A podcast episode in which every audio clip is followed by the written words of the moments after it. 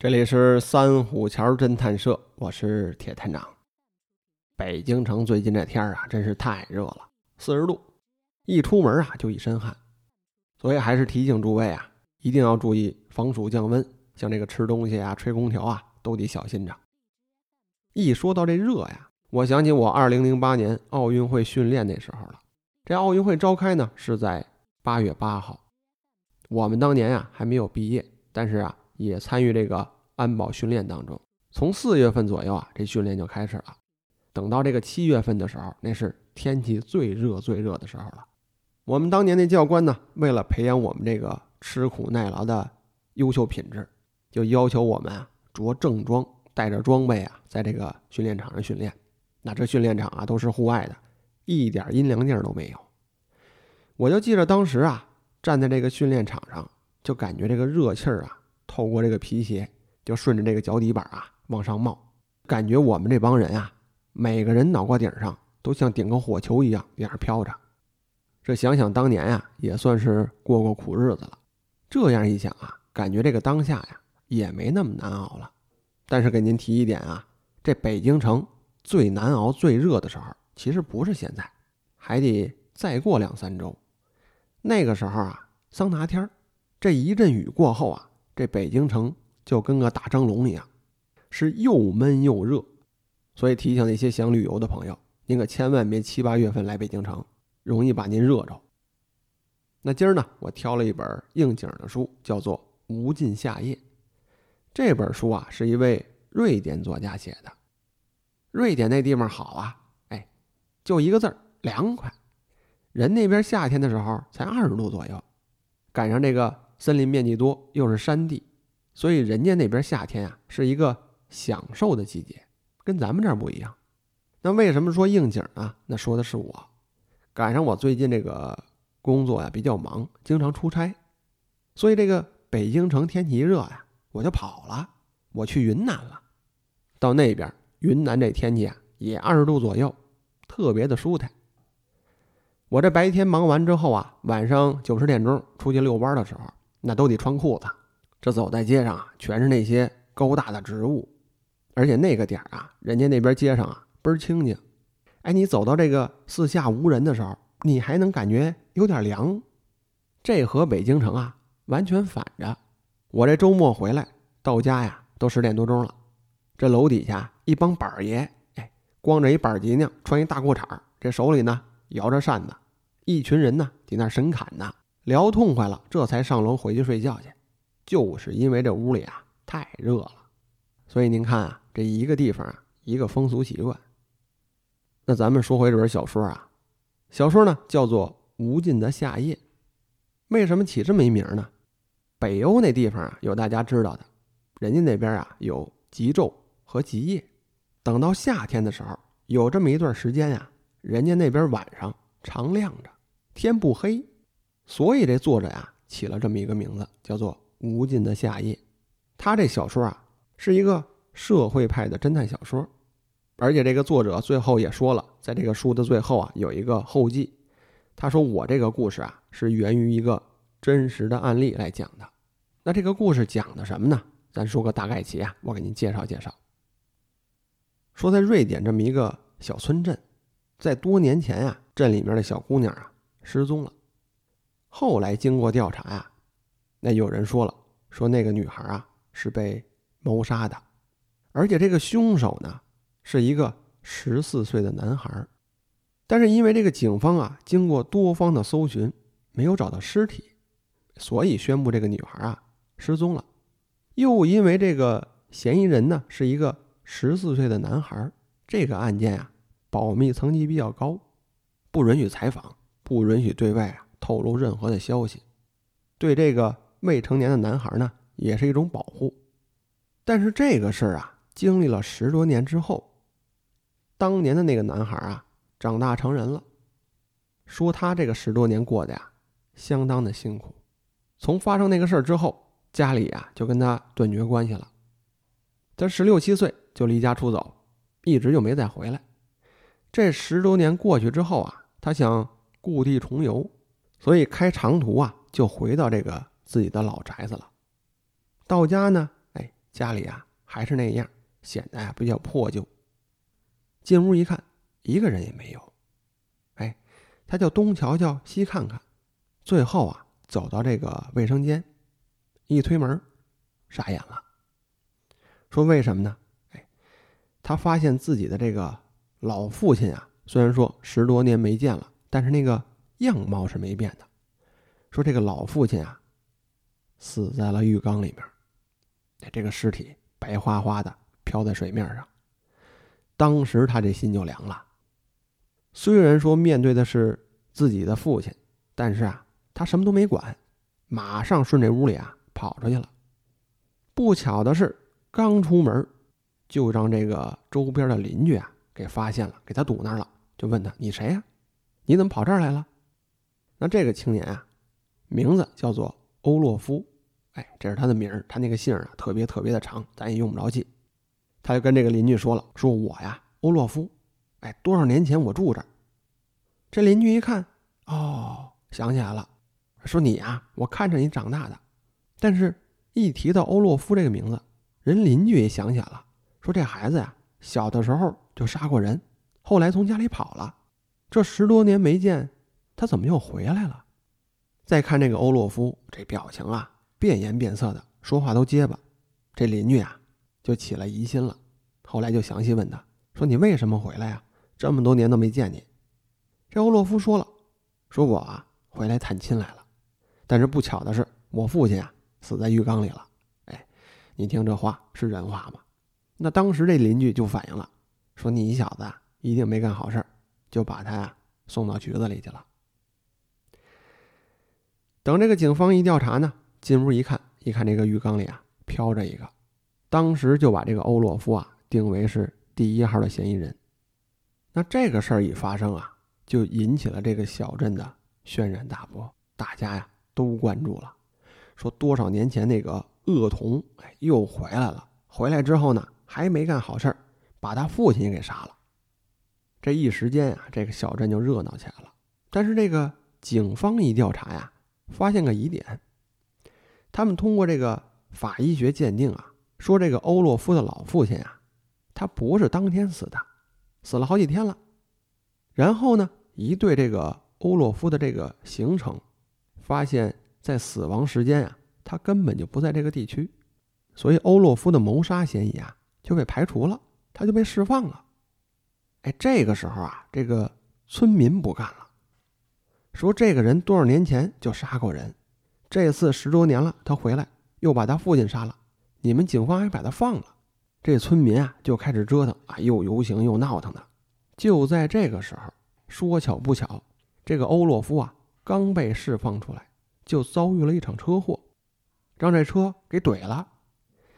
怼了之后啊，这个人处于半昏迷的状态，就送进了医院。所以说，这个欧洛夫啊，后来的时间就留在了这个小镇里面。话分两头，单表一支，说当地的刑警啊，对这个案件展开了调查。这个主办的刑警啊，是个女的，叫做艾拉。这个女侦探的形象啊，和咱们以往读这些黄金时代的侦探小说啊不一样。她不像什么福尔摩斯啊、波洛那种纯绅士那种侦探形象。这个北欧作家写作品吧，我总感觉呀，总会把这个人写的很颓废，或者说糜烂。那这个私生活那真是乱的不能再乱了。这些元素啊，经常出现在这些北欧的侦探当中。哎，无论男女，而且我发现啊，这个北欧的侦探小说啊，特别喜欢描绘这个女侦探形象。像我比较喜欢的这个千禧年三部曲，就是那个龙纹身的女孩。你像那个侦探，就描写了一个特别叛逆、玩这个死亡摇滚的这么一个女黑客的形象。那这本《无尽夏夜》，他的这个侦探呀，就是这个女刑警艾拉。这人呢，岁数也不小了，三十多岁，没成家。这家里啊，母亲是长病不起，还有一个不着四六的哥哥。这哥哥呀，整天在外面惹事儿，哎，什么正事儿都不干，就这么一位。所以这个家里的情况呀，给这个艾拉带来了很大的困扰。还有啊，就是他这个呃私生活这个情况，反正这个北欧派别吧。写这方面内容还挺多的啊，你看这个无尽夏夜，经常会写这个女侦探啊，为了排除生活上的这个无聊痛苦啊，跑到这个酒吧里去喝酒。那这酒喝多了，甭管胖瘦，一通的招呼，然后第二天起来啊，照样的断案子。所以这部书里塑造的女侦探啊，不是像以往那种高大上的形象，是一个比较颓废，这个经常是一个痛苦不堪的形象。那就是这么一个形象。哎，大家都觉得他破不了案，就是他连自己的问题啊都解决不好，家里的困扰啊都在不断的影响着他。那当然，这种描写啊是一种极度的反差。那这个女侦探啊，有她自己正义的一面。虽然说她自己啊过得很痛苦，但是啊，他在断案子这方面认死理儿，哎，一定要把这个事情啊查清楚，水落石出，有这个正义感。所以就在这个众人的不信任的眼光中啊，艾拉呀一个人挑大梁，就把这个案子给破了，而且把这个多年前这个女孩失踪之谜啊也给破了。这就是这个书里啊最后的结局。那当然，这个侦破的过程啊，我不能给您讲了，否则这个侦探小说就给您露底了。还是推荐呀，大家有空呢去看一看。那这本书我读过之后啊，我是觉得它的推进速度啊。相对比较慢，比较平淡。我觉得读这书的时候，您要把自己啊带到这个侦探形象里面去，你去了解了解这个成年人的生活痛苦。反正我是能体会这一点，所以我觉得读这个《无尽夏夜》呀，适合这个三十五岁往上的人去读，哎，觉得合适。你年龄小了吧，你会觉得这本书啊没什么太大意思。那读完这本书啊，对我的一些启示，今儿呢，我也得空给您聊一聊。首先一点说啊，就是问这个未成年人，您甭以为说这个未成年就岁数小，那这个就容易问。正好相反，您像我当年工作的时候啊，这个不管是什么暴力犯罪，还是经济犯罪，或者说什么诈骗呀、盗窃等等，这个呀，一般你都会问，哎，几年之后你就能出师了。但是询问这个未成年人啊，这是一个单独的部门，就那么几个人，他允许问，人有这能耐。那说问这个未成年人的难点在哪儿呢？首先一点来说，从这个司法角度来说呀，问这个未成年人需要有监护人在场。如果说没有监护人，那政府呢会指派一个专门的政府机关人员陪同，陪同进行询问。而且在这个询问的过程中啊，你还不能用一些常规手段。说这个常规手段可不是一些歪的邪的啊啊！你像一般问话的时候啊，我们会讲这个坦白从宽，抗拒从严。有的时候问话进行不下去了，这个主要问题对方就不说，哎，或者说这个沉默不语，我们呢就会采用这个迂回的战术，跟他讲讲什么人生未来啊，聊聊家庭啊，聊聊父母啊。这样呢，来博取这个嫌疑人的同理心，哎，唤起他这个道德感来，从这个侧面发起进攻，最后啊，让他把这个实话给说出来，这是一个迂回的战术。那这一招啊，你就不能用在这个未成年人身上了，因为问这个未成年人啊，他们的年龄段几乎都是十四岁往上到十七岁这个年龄层次，这个时候啊。正好是这个青春叛逆期，他们对于这个家庭这个概念，对于父母这个概念啊，其实还是一个模糊的。特别是这个青春期的时候，他们打心里啊是想离开这个父母，想离开这个家的。所以这个时候你去跟他讲什么家庭温暖，说讲这个人生未来，他们有的时候是不认可的。